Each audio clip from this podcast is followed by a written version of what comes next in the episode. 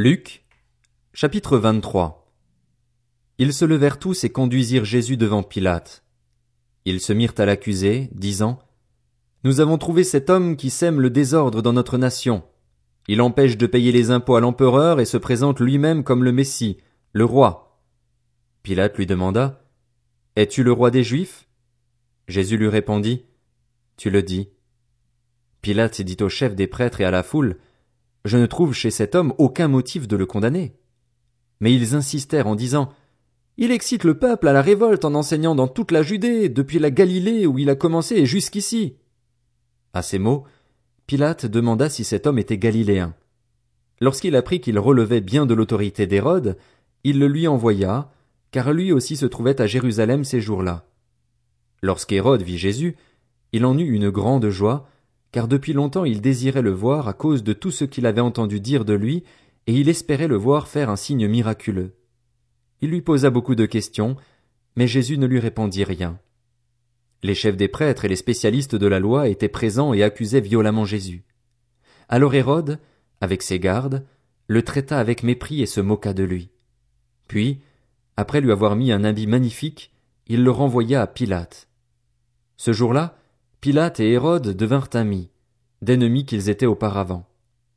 Pilate rassembla les chefs des prêtres, les magistrats et le peuple, et leur dit Vous m'avez amené cet homme sous prétexte qu'il excitait le peuple à la révolte. Or, je l'ai interrogé devant vous, et je ne l'ai trouvé coupable d'aucun des actes dont vous l'accusez. Hérode non plus, puisqu'il nous l'a renvoyé. Ainsi cet homme n'a rien fait qui soit digne de mort. Je vais donc le relâcher après l'avoir fait fouetter. À chaque fête, ils devaient leur relâcher un prisonnier. Ils s'écrièrent tous ensemble. Fais mourir celui-ci et relâche-nous Barabbas.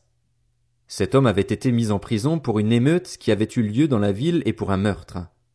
Pilate leur parla de nouveau dans l'intention de relâcher Jésus, mais ils criaient Crucifie-le. Crucifie-le. Pour la troisième fois, Pilate leur dit Quel mal a-t-il fait? Je n'ai rien trouvé en lui qui mérite la mort. Je vais donc le relâcher après l'avoir fait fouetter. Cependant ils insistaient à grands cris, demandant qu'il soit crucifié, et leurs cris l'emportèrent avec ceux des chefs des prêtres. Pilate décida de leur accorder ce qu'ils demandaient. Il relâcha celui qui avait été mis en prison pour émeute et pour meurtre, et qu'il réclamait, et il livra Jésus à leur volonté. Comme ils l'emmenaient, ils s'emparèrent d'un certain Simon de Cyrène, qui revenait des champs, et ils le chargèrent de la croix pour qu'il la porte derrière Jésus. Il était suivi par une grande foule composée de membres du peuple et de femmes qui se frappaient la poitrine et se lamentaient sur lui. Jésus se tourna vers elles et dit, Femmes de Jérusalem, ne pleurez pas sur moi, mais pleurez sur vous et sur vos enfants. En effet, voici que viennent des jours où l'on dira, Heureuses celles qui sont stériles, heureuses celles qui n'ont pas eu d'enfants et celles qui n'ont pas allaité. Alors on se mettra à dire aux montagnes, Tombez sur nous, et aux collines, couvrez-nous. En effet, si l'on traite ainsi le bois vert, qu'arrivera-t-il au bois sec? On conduisait aussi deux malfaiteurs qui devaient être mis à mort avec lui. Lorsqu'ils furent arrivés à l'endroit appelé le crâne, ils le crucifièrent là ainsi que les deux malfaiteurs, l'un à droite, l'autre à gauche. Jésus dit, Père, pardonne-leur, car ils ne savent pas ce qu'ils font. Ils se partagèrent ses vêtements en tirant au sort. Le peuple se tenait là et regardait. Les magistrats eux-mêmes se moquaient de Jésus avec eux en disant Il en a sauvé d'autres. Qu'il se sauve lui-même, s'il est le Messie choisi par Dieu. Les soldats aussi se moquaient de lui. Ils s'approchaient pour lui présenter du vinaigre en disant Si tu es le roi des Juifs, sauve-toi toi-même. Il y avait au-dessus de lui cette inscription, écrite en grec, en latin et en hébreu, celui-ci est le roi des Juifs. L'un des malfaiteurs crucifiés avec lui l'insultait en disant Si tu es le Messie, sauve-toi toi-même, et nous avec toi. Mais l'autre le reprenait et disait N'as-tu aucune crainte de Dieu, toi qui subis la même condamnation? Pour nous, ce n'est que justice, puisque nous recevons ce qu'ont mérité nos actes, mais celui-ci n'a rien fait de mal. Et il dit à Jésus Seigneur, souviens-toi de moi quand tu viendras régner. Jésus lui répondit, Je te le dis en vérité, aujourd'hui tu seras avec moi dans le paradis. C'était déjà presque midi, et il y eut des ténèbres sur tout le pays jusqu'à trois heures de l'après-midi. Le soleil s'obscurcit et le voile du temple se déchira par le milieu. Jésus s'écria d'une voix forte. Père, je remets mon esprit entre tes mains. Après avoir dit ces paroles, il expira. Voyant ce qui était arrivé, l'officier romain rendit gloire à Dieu en disant Certainement, cet homme était juste. Après avoir vu ce qui était arrivé, tous ceux qui en foule assistaient à ce spectacle repartirent en se frappant la poitrine. Tous ceux qui connaissaient Jésus, et en particulier les femmes qui l'avaient accompagné depuis la Galilée, étaient restés à distance et regardaient ce qui se passait. Il y avait un membre du Sanhédrin du nom de Joseph. Homme bon et juste, il ne s'était pas associé à la décision et aux actes des autres. Il était d'Arimathée, ville des Juifs, et il attendait lui aussi le royaume de Dieu. Il alla trouver Pilate et demanda le corps de Jésus. Il le descendit de la croix, l'enveloppa dans un drap de lin et le déposa dans un tombeau taillé dans la roche, où personne n'avait encore été mis. C'était le jour de la préparation du sabbat, le sabbat allait commencer.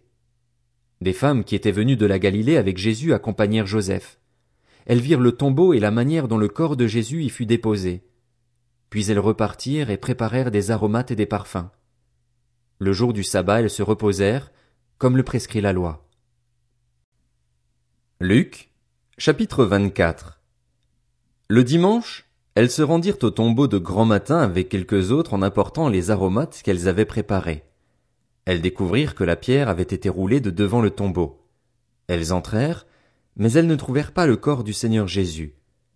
Comme elles ne savaient que penser de cela, voici que deux hommes leur apparurent, habillés de vêtements resplendissants. Saisies de frayeur, elles tenaient le visage baissé vers le sol. Les hommes leur dirent, Pourquoi cherchez-vous parmi les morts celui qui est vivant? Il n'est pas ici, mais il est ressuscité. Souvenez-vous de ce qu'il vous a dit, lorsqu'il était encore en Galilée. Il faut que le Fils de l'homme soit livré entre les mains des pécheurs, qu'il soit crucifié et qu'il ressuscite le troisième jour. Elles se souvinrent alors des paroles de Jésus. À leur retour du tombeau, elles annoncèrent tout cela aux onze et à tous les autres. Celles qui racontèrent cela aux apôtres étaient Marie de Magdala, Jeanne, Marie la mère de Jacques et les autres femmes qui étaient avec elles, mais ils prirent leur discours pour des absurdités, ils ne crurent pas ces femmes. Cependant, Pierre se leva et courut au tombeau. Il se baissa et ne vit que les bandelettes qui étaient par terre. Puis il s'en alla chez lui, tout étonné de ce qui était arrivé. Ce même jour, deux disciples se rendaient à un village appelé Emmaüs, éloigné de Jérusalem d'une douzaine de kilomètres. Ils discutaient ensemble de tout ce qui s'était passé. Pendant qu'ils parlaient et discutaient, Jésus lui-même s'approcha et fit route avec eux, mais leurs yeux étaient empêchés de le reconnaître. Il leur dit De quoi parlez-vous en marchant pour avoir l'air si triste? L'un d'eux, un dénommé Cléopas, lui répondit Es-tu le seul en séjour à Jérusalem qui ne sache pas ce qui y est arrivé ces jours-ci? Quoi? leur dit-il.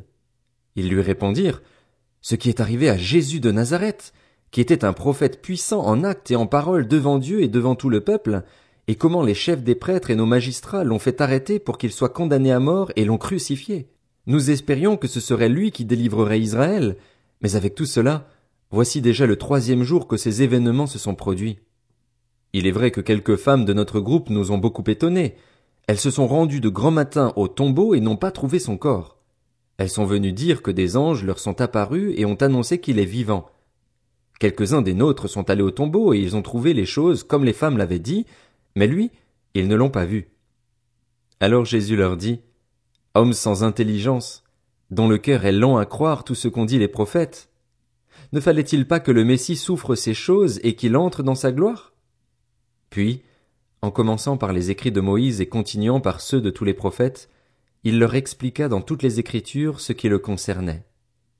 Lorsqu'ils furent près du village où ils allaient, il parut vouloir aller plus loin, mais ils le retinrent avec insistance en disant Reste avec nous, car le soir approche, le jour est déjà sur son déclin. Alors il entra pour rester avec eux. Pendant qu'il était à table avec eux, il prit le pain et, après avoir prononcé la prière de bénédiction, il le rompit et le leur donna. Alors leurs yeux s'ouvrirent et ils le reconnurent, mais il disparut de devant eux. Ils se dirent l'un à l'autre, Notre cœur ne brûlait-il pas en nous lorsqu'il nous parlait en chemin et nous expliquait les Écritures? Ils se levèrent à ce moment même et retournèrent à Jérusalem, où ils trouvèrent les onze et les autres qui étaient rassemblés et qui leur dirent, Le Seigneur est réellement ressuscité et il est apparu à Simon. Alors les deux disciples racontèrent ce qui leur était arrivé en chemin et comment ils l'avaient reconnu au moment où ils rompaient le pain. Ils parlaient encore quand Jésus lui-même se présenta au milieu d'eux et leur dit, Que la paix soit avec vous. Saisis de frayeur et d'épouvante, ils croyaient voir un esprit, mais il leur dit, pourquoi êtes-vous troublés et pourquoi de pareilles pensées surgissent-elles dans votre cœur? Regardez mes mains et mes pieds, c'est bien moi. Touchez-moi et regardez. Un esprit n'a ni chair ni eau comme, vous le voyez bien, j'en ai. En disant cela, il leur montra ses mains et ses pieds. Cependant, dans leur joie, ils ne croyaient pas encore et ils étaient dans l'étonnement. Alors il leur dit, Avez-vous ici quelque chose à manger? Ils lui présentèrent un morceau de poisson grillé et un rayon de miel. Il en prit et mangea devant eux. Puis il leur dit, C'est ce que je vous disais lorsque j'étais encore avec vous. Il fallait que s'accomplisse tout ce qui est écrit à mon sujet dans la loi de Moïse, dans les prophètes et dans les psaumes. Alors il leur ouvrit l'intelligence afin qu'ils comprennent les Écritures, et il leur dit, Ainsi, il était écrit, et il fallait que cela arrive, que le Messie souffrirait et qu'il ressusciterait le troisième jour, et que la repentance et le pardon des péchés seraient prêchés en son nom à toutes les nations, à commencer par Jérusalem. Vous êtes témoins de ces choses. Et voici que j'enverrai sur vous ce que mon Père a promis. Quant à vous, restez dans la ville de Jérusalem jusqu'à ce que vous soyez revêtus de la puissance d'en haut. Il les conduisit jusque vers Béthanie, puis il leva les mains et les bénit. Pendant qu'il les bénissait, il les quitta et fut enlevé au ciel. Quant à eux, après l'avoir adoré, ils retournèrent à Jérusalem remplis d'une grande joie. Ils étaient constamment dans le temple, louant et bénissant Dieu.